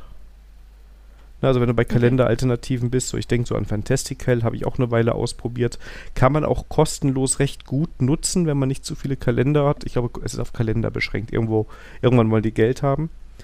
Ähm, aber ich lande am Ende immer wieder beim ganz klassischen Apple-Kalender. Das Einzige, was mir da fehlt, ist, ich würde meine Erinnerungen gerne ähm, im Kalender sehen und das kennen die nicht. Okay, das ist aber schräg. Ja, das ist richtig schräg, weil ich bin sehr Erinner äh, Erinnerungen getrieben. Und äh, das, ja, das machen die nicht so gut. Ähm, da gehen wir mal weiter, was ich noch sonst benutze an Tooling. Ähm, ja, wenn ich äh, Zeichnung machen muss, da bin ich auch relativ langweilig unterwegs mit Draw.io. Ja, da nehme ich Excalidraw, ja. Ähm, Excalidraw benutze ich nur, wenn ich mit anderen ähm, halt ähm, ähm, kollaborieren muss, beziehungsweise ich halt äh, irgendwie auf dem Rechner bin, wo kein Draw.io drin ist, dann ähm, gehe ich da auch auf den Excalibur.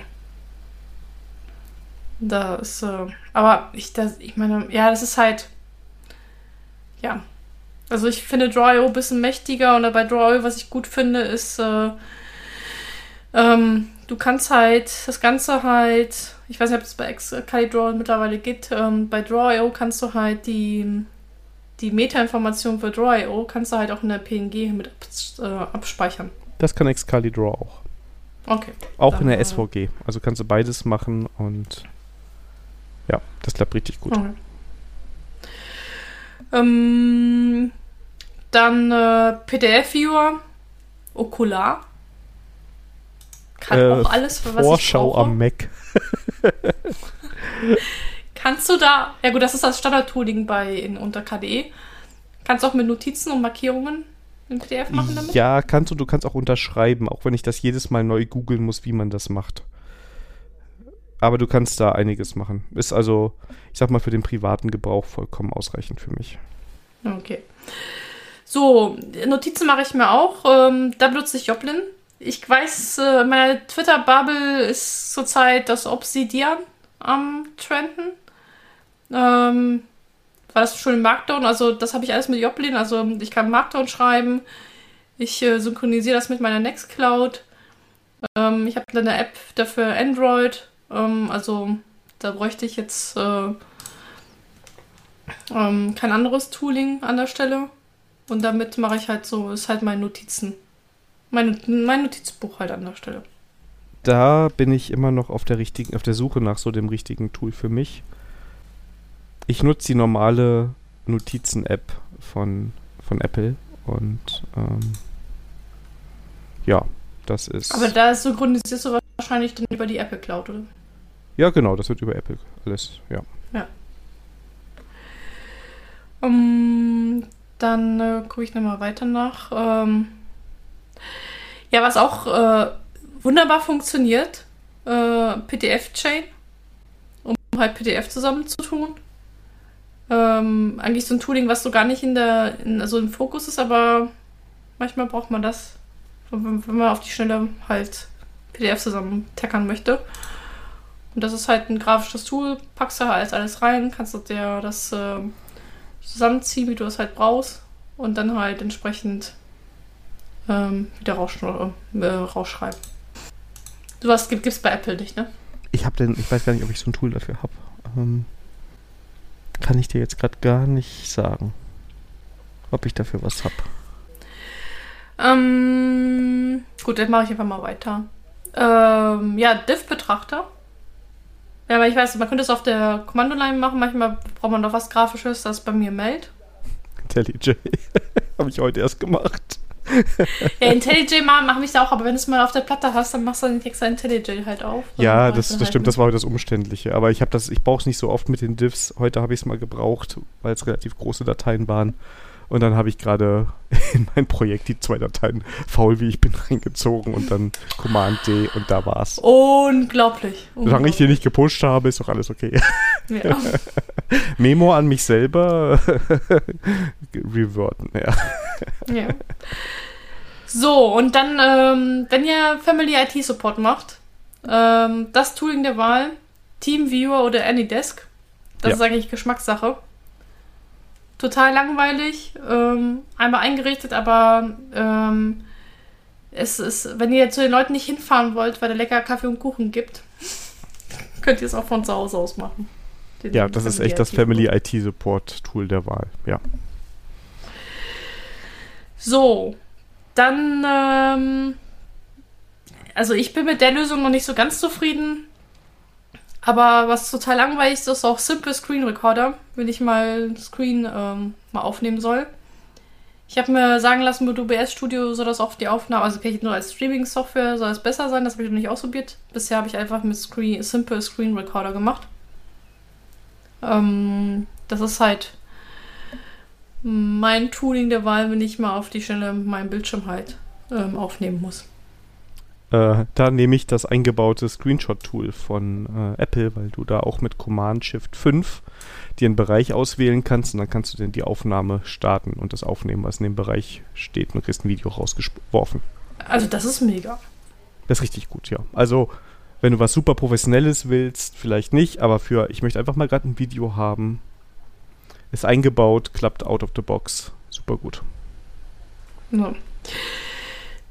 Dann, ähm, ähm, wenn ihr was Oberflächentool haben brauchen für, für FileSync zwischen Platten, da kann ich das Free FileSync ähm, empfehlen. Ist aber relativ langsam.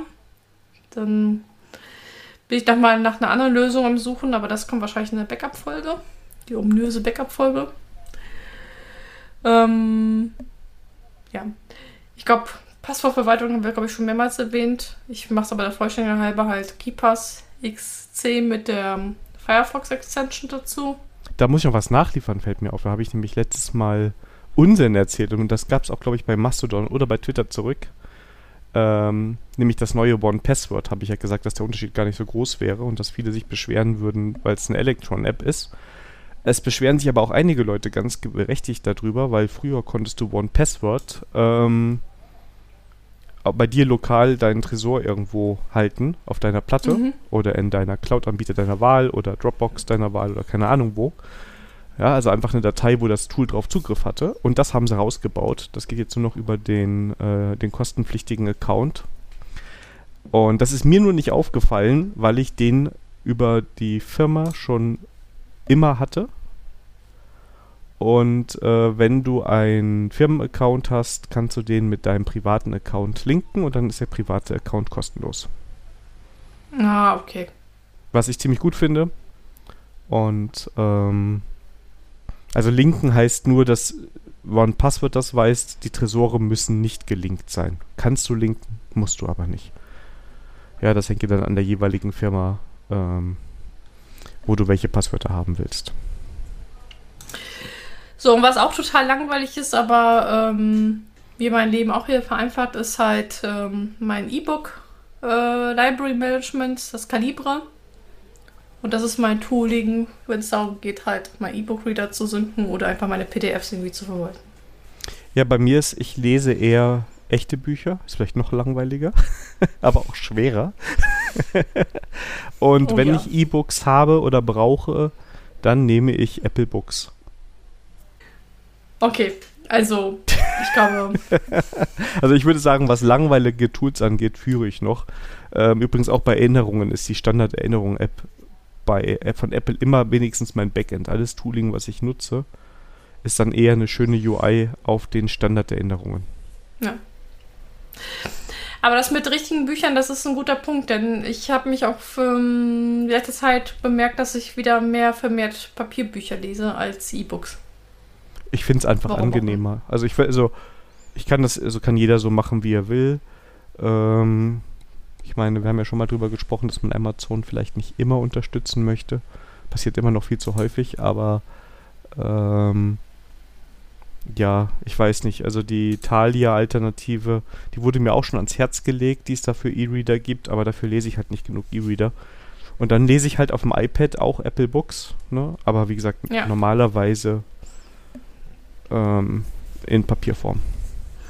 Was ich aber sehr gut finde, ist beim Manning halt, ähm, dass du halt die EPUBs und PDFs einfach runterladen kannst und dann Mhm. ist da sowas wie Calibre halt äh, dann ideal. Dann hast du es auf deiner Platte und bist nicht an irgendeinen Anbieter halt dann gebunden. Ja, das finde ich auch super. Ich habe mir lange keine Bücher mehr von denen geholt. Oh, ich habe doch, ich, hab, äh, ich hole mir, ich hol mir die, diese, diese Early Adapter-Geschichten, weil die halt recht günstig sind und das Coole ist, wenn die Bücher dann doch nicht erscheinen, dann kriegst du das halt das Geld zurück. Ja. Also, ähm, eine coole Sache an der Stelle. Hey, die haben das Haskell Bootcamp. Ne, Bookcamp. Oh weh. Ja, aber das wären so meine langweiligen Tools. Wenn ihr was vermisst habt, weil es schon so langweilig ist, dass ich vergessen habe, das zu erwähnen, äh, gerne uns nochmal ansprechen. Und ansonsten passt es erstmal. Browser hast du noch nicht erwähnt, aber das ist bei dir der gute alte Firefox. Ja, ich habe es jetzt extra nicht erwähnt, weil ich glaube, das haben wir so oft erwähnt, dass das dann. Ja, ich bin auch üb- übrigens wieder in meiner Phase, dass ich jetzt mal wieder für ein paar Wochen äh, Firefox überall einsetze, aber ich tendiere schon wieder leicht dahin, äh, wieder zurück zu meinem langweiligen Safari zu gehen, weil da die Synchronisation mit dem iPhone einfach besser ist und dann nur im Arbeitsrechner mit Firefox zu arbeiten. Was übrigens wunderbar klappt, da vermisse ich Chrome überhaupt gar nicht. Ich hatte jetzt nur einmal den Fall, dass ich MS Teams brauchte und ich habe ein Office drauf, ich habe aber Teams runtergeworfen. Und dann habe ich mir den Edge installiert für, für einen Teams-Call. Hat aber gut geklappt. Ähm, aber, aber äh, benutzt ihr jetzt Teams in der Firma oder ein anderes Tooling? Wir nutzen in der Firma Zoom, aber manchmal hat man ja leider mit anderen zu tun. nee, da Ja. war noch eine andere Firma beteiligt in dem Call und die hat eingeladen und dann war es ein Teams-Call. Ja, Und da ich ja schon wusste, dass das in Firefox und Chrome vielleicht alles nicht so toll läuft, habe ich mal schnell den äh, Edge installiert und dann durfte der für einen Teams-Call herhalten. Ich muss sagen, da funktioniert aber der erstaunlich gut. Also ich benutze auf den einen Rechner Edge nur für ähm, Teams und das ist, äh, ja. Das, das haben die voll clever gebaut. Hey, Internet Explorer ist tot. Wir brauchen jetzt einen neues, neuen Grund, warum man unseren Browser nimmt. Lass uns einfach ein richtig beschissenes Kommunikationstool bauen, dass die Leute alle die Browser-Variante nutzen. Ja. Ja, das ist, das ist unglaublich. Aber es funktioniert, ne? Ja, wobei Edge habe ich auch schon viel Positives drüber gehört. Also ähm, von daher kann man den wahrscheinlich auch, also den will ich gar nicht schlecht reden. Das hebe ich mir alles für Teams auf. Also Firefox ist immer noch mein Browser der Wahl und ähm, ja, äh, Edge ist halt jetzt nur für MS Teams und Chromium halt, beziehungsweise Chrome halt für die anderen Videokonferenz-Tools. Da, ich weiß warum auch nicht, aber die sind halt für Chrome halt optimiert. Das ist halt, ist halt so. Ja, weil Chrome halt gefühlt 99% der Browser sind, ne? Ja, das ja. Aber man muss ja nicht immer die Mehrheit unterstützen. Das stimmt, ja. Deswegen, Aber das war unser Themenblock. Ja, erstaunlich, heute nur ein Thema. Ja, letztes Mal gab es drei, aber das holen wir ja gleich alles wieder beim Konsum raus, wenn ich Ja. die Spalte schon sehe, beziehungsweise Sandras Spalte 2. Ähm, Ja, also ich habe äh, an der Rückeroberung der Konsumspalte hart gearbeitet. ja, erstmal bei eBay richtig Kohle rausgehauen. aber stopp, Ja. bevor wir da hinkommen. Termine, denn das Ready for Review Review findet am 30.09. statt, um 19 Uhr im Discord, wo ihr euch immer noch gerne anmelden könnt und in unserer kleinen, aber feinen Community teilhaben könnt. Ja, und äh, wir waren letztes Mal eine feine, kleine Runde. Hat uns recht Spaß und wir haben sogar überzogen, ne? Also mit Ja. den Timeboxing den nehmen wir auch nicht so genau. Und ich würde sagen, es, ist, es, ist, es war eher ähm, Hörertreff-Charakter. Also wenn ihr jetzt Angst habt, die Sandra fragt euch ab mit Folgen, das kommt nur ganz selten vor. Ja. Ist das jemals vorgekommen? Das erste hast du richtig durchorganisiert gehabt. Da sind wir so richtig durch Folgen durchgegangen. Ja, aber ich, keine Ahnung, ich dachte, ich, weil bevor halt keiner was sagt, dann moderiere ich halt. Das stimmt, aber jetzt das letzte Mal wirklich angenehm. Wir haben auch zwar über ein paar Folgen gesprochen, aber es ging eher so um allgemeine Themen. War ganz, ein, ist ein netter Plausch und da seid ihr natürlich herzlich eingeladen. Da könnte man ja fast überlegen, ob man, wenn nächstes Jahr vielleicht die Inzidenz mal sowas zulässt und Corona nicht so ein ne- nerviges Thema ist, ob wir sowas mal in real life machen. Ja, das kann man, Kann man echt mal überlegen. Genau. Aber es ist erst in einem Jahr, da kann man einfach mal überlegen. genau. Ich, ich, ich, überlege ganz, ganz feste. Wenn ihr das unbedingt haben wollt, kommt doch in den Discord und erzählt uns davon. Genau. Und dann könnt ihr gleich mal auch einen Masterplan, wie so ein Hörertreff aussehen könnte, vorstellen. Nein, Quatsch, alles gut. Hört nicht auf die Sandra. Ja. Die Sandra wieder, genau. Genau. Ja, so, so ist sie halt. Ja, genau, genau. Ja. Kommen wir zur nächsten Sandra-Spalte, nämlich Konsum, Spiele, Serien, Bücher, Filme, Musik, Services, Konsolen, Podcasts, Apps, Tools und Shops. Ja, man könnte meinen, dass die Sandra nicht in der IT arbeitet, ne? Sie kocht. Sie kocht, sie kauft Spiele und no. ja. Ja. Und diese Spalte heute gehört eigentlich ganz dir. Ich bin bei dem zweiten Thema, es könnte sein, dass ich das auch kenne. Musst du gleich mal erzählen, ob ich das kenne. Aber dritte und vierte Thema, da kann ich auf jeden ja, Fall. Ja, dann performst du. Ja. ja. So, und das erste Spiel ist halt ein Brettspiel oder eher ein Kartenspiel.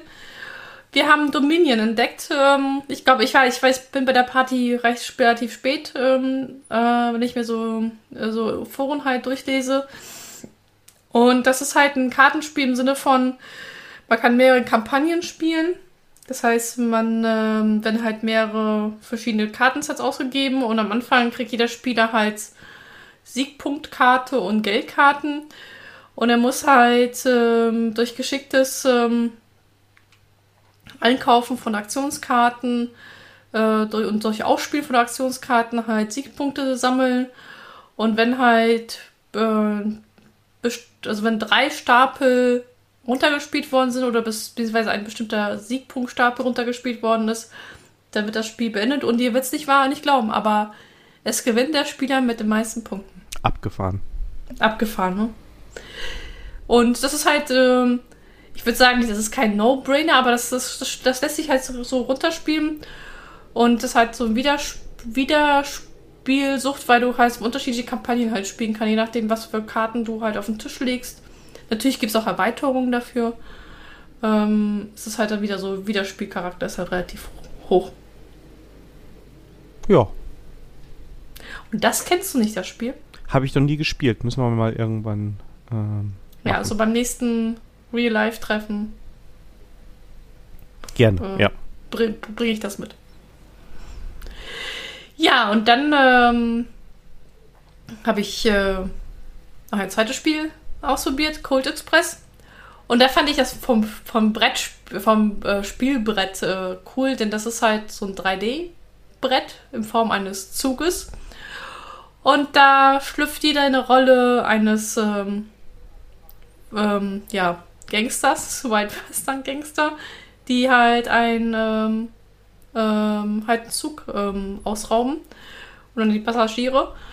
Und das Coole ist halt, ähm, man hat fünf Runden, wo halt äh, am Anfang der Runde halt durch eine Karte festgelegt, wie die Runde zu spielen ist. Also ob man Verdeckkarten ablegen muss, ob man zwei Karten abgeben muss. Und das heißt, jeder gibt dann halt ähm, vor, halt, was in diesen ähm, Runde für einen Zug machen möchte mit seinen Karten oder mit seinen Handkarten. Und ähm, dann, wenn das die Karten halt abge abgelegt worden sind, dann wird halt wie so ein Drehbuch halt runtergespielt. Und das kann schon mal passieren, dass durch bestimmte Situationen du halt deinen Zug nicht so machen kannst, wie du es gedacht hast. Und dann, ähm, ja, da gibt es halt dann lustige Momente. äh, jeder Spieler benimmt die Rolle eines Charakters, der hat dann wieder Sonderfunktionen oder Sonderfähigkeiten. Das macht das Spiel dann auch nochmal be besonders. Und ja, und nach fünf Runden ist das Spiel vorbei. Und auch da gilt wieder, der die meiste Kohle eingesammelt hat, der gewinnt. Das habe ich auch schon ein paar Mal gespielt und ich fand es sehr lustig. Kann man empfehlen. Ja, also wir, wir, das, das war auch, auch äh, bei uns in der Spielerunde, ähm, wo äh, denken wir, dass wir es öfters spielen werden. Das war auch, also die Regeln sind relativ einfach. Das lässt sich schnell runterspielen und das hat halt auf jeden Fall, äh, gibt dann lustige Momente. Ja, definitiv. Ja, und dann äh, hatte lieber, der liebe Daniel mich wieder mit Comics äh, versorgt. Und also ich habe ein paar Comics gelesen, die wir schon hier vorgestellt hatten. Das vielleicht mal erwähnen, halt die neue Superman-Comics und äh, die Batman Stadt der Eulen. Und da wir die dabei besprochen haben, würde ich es einfach mal überspringen. Ähm, außer da hat natürlich eine, eine spezifische Frage. Ja, also erstmal Daumen hoch oder Daumen runter bei den beiden. Ähm, also bei Batman auf jeden Fall Daumen hoch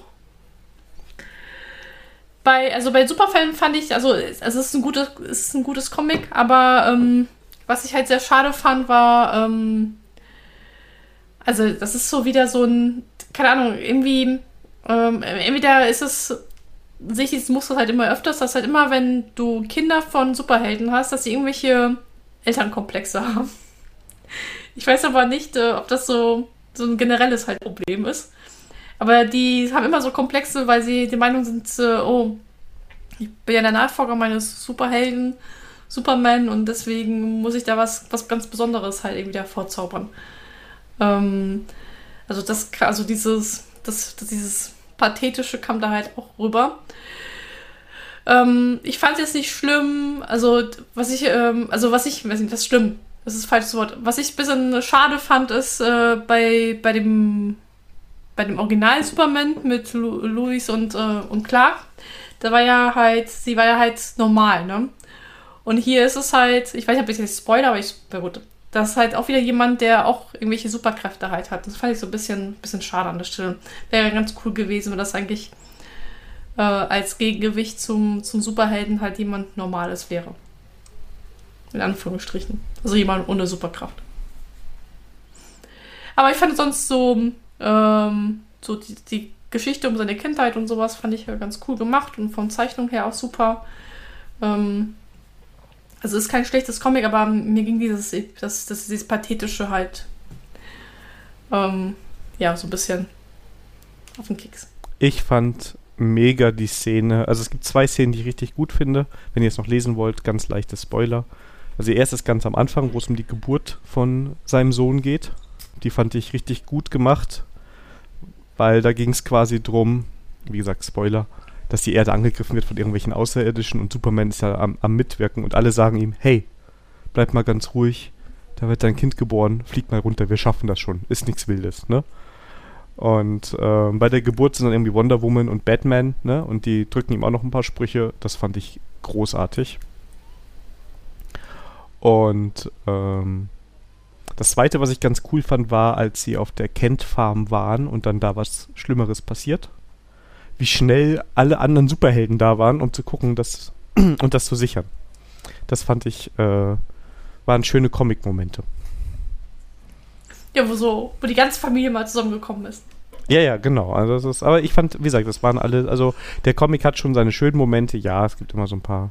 Perfekt ist er nicht, aber ich mag die Charaktere. Ich fand ihn auch irgendwie besser als sein Vater irgendwie ist der greifbarer.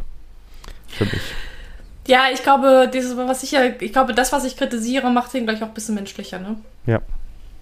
Das ist, äh, das kann gut sein.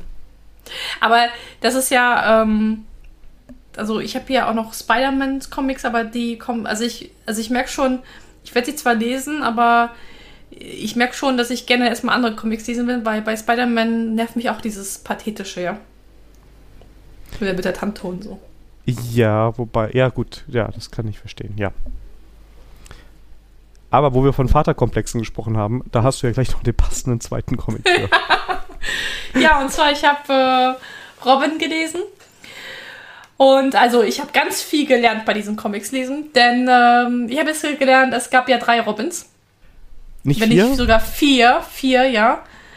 Ähm, und das geht der Robin, der halt wirklich äh, ähm, der Sohn von Batman ist. Genau. Und von der, ach wie, jetzt komme ich auf den Namen nicht, und der Tochter des Assassinen. Talia Al, El, Talia. Al, Ghul. El Ghul, Al Ghul. Al Ghul, genau. Das Al Ghul, Talia Al Ghul, ja. Talia Al Ghul. Und äh, Robin versucht sich halt von seinen Eltern sich zu lösen. Und darum geht es auch in diesem Comic. Ich habe jetzt nur Band 1 gelesen. Und ähm, also man kann ja auch hier sagen, dass er irgendwie auch einen Elternkomplex hat, aber das habe ich das Gefühl gehabt, dass es nicht so stark darüber. Ähm, also, also zumindest hat er keine Selbstzweifel, ne? so wie Superman. sondern äh, Nee, das aber wieder in die andere nicht. Richtung. das geht genau. Aber äh, bei ihm steckt das komplett in die andere Richtung, ne? Ähm, aber das fand ich auch, also ich, mir, mir hat das dann eher zugesagt als das äh, Superman. Ich ähm, freue mich auf Band 2. Und, äh, und was ich auch sehr cool fand, ist halt, da kommt halt, kommen alle Robins morgen auch mal zusammen. Also das war so, das, das war für mich so ein Moment, wo ich dann, also da denkst du, ah, okay, da, das sind also, das waren also alle Charaktere, die mal Robin halt. Und es gibt einen Robin, dem er nichts vormacht. Das fand ich auch ganz cool, dass er. Also, weil er ist schon ziemlich gut. Das ist, glaube ich, nicht gut für sein Ego. Ja. ähm, aber einer ist da immer noch ein bisschen. Ähm, ein bisschen cleverer als er. Und ja. Ja. Und das Also hat. Also, ich habe auch den Comic nur gekauft, weil ich den äh, selber empfohlen bekommen habe. Sonst war das gar kein Charakter, den ich so interessant fand. Und mir ging es ähnlich wie dir. Also, der funktioniert alleine, glaube ich, sehr, sehr gut. Und die Comics haben, also mir hat der Comic riesigen Spaß gemacht, hatte ich sehr schnell durch. Und ich habe den zweiten Teil hier liegen, den lese ich noch, bevor ich ihn bei dir abdrücke. Ähm, ich glaube, das geht ähnlich gut weiter. Ja, also, ähm, was ich aber sehr interessant finde, das haben wir, glaube ich, mal ähm, dann auch ein bisschen so diskutiert. Ähm, die Frage ist halt, sind Assassinen jetzt böse oder nicht? Und ich bin der Meinung, ähm, das ist so, das, was, was mir auch sehr gefällt in diesem Comic, das ist kein Schwarz und Weiß, ne? Diese Assassinen werden ja in vielen, äh, die kommen ja auch in anderen äh, Comic-Helden-Universen halt vor, immer so als böse dargestellt. Und äh, in dem Fall fand ich, das war nicht so, das waren halt Grautöne, ne?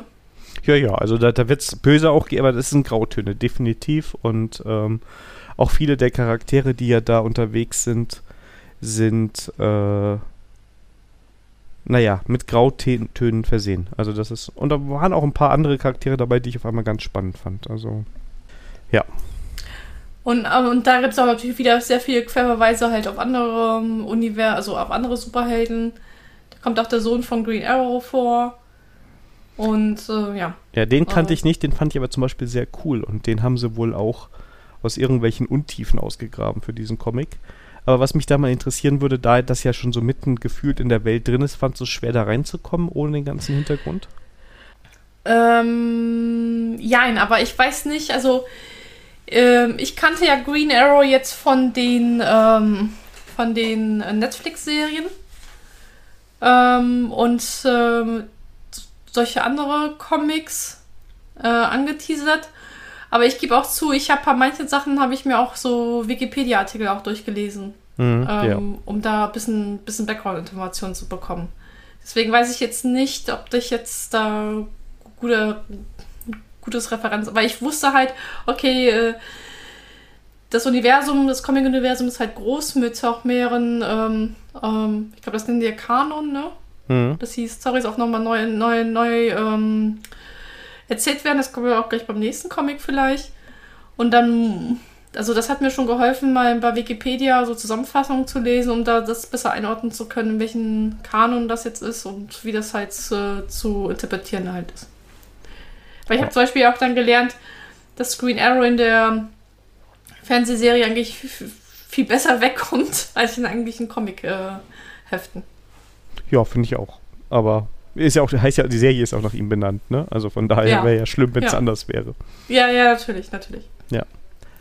Aber einen Also Comic hast du noch. Äh, Ja, und zwar äh, Batman und Catwoman. Und da habe ich gelernt, ich wusste gar nicht, dass es äh, ein, also Spoiler, aber das ist, das ist gut, das, das ist nicht abzuwarten, dass es äh, wohl eine Batman-Reihe gibt, wo Batman und Catwoman kurz vor der Heirat stehen. Ja, die gibt's. Also Und, erstens, aber ähm, also wichtig, wichtig, das ist jetzt gerade, wovon wir reden, ist Black Label. Ja, Ja, stimmt, weil das aber andere, die- andere Das andere Genau. ist in der Originalreihe, genau. Genau, genau. Und, ähm, aber warum ich das erzähle, weil das ist, glaube ich, wichtig, um, um das, dieses Black Label zu verstehen. Denn dass diese Black Label-Reihe Batman und Catwoman erzählt nämlich, was wäre, wenn äh, Batman und Catwoman geheiratet hätten. Und, und das erzählt halt dann die Story. Und das Interessante hier, das muss man sich da ein bisschen reinfuchsen, ist, es werden ja drei Zeitlinien gleichzeitig erzählt. Ähm, einmal, ähm, wie sich Batman und äh, Catwoman halt sich kennenlernen. Ähm, und oder sogar zwei nur. Ich meine, da waren drei gewesen. Es sind drei. Also es ist einmal das, ja. wie sie relativ am Anfang des der genau, Kennenlernphase sind, ne? Genau, und dann einmal, wo, wo es halt, äh, wo sie halt Joker zusammen halt jagen. Also, und dann einmal äh, nach dem Tod von Batman. Und der Batman stirbt nämlich. Also ist tot.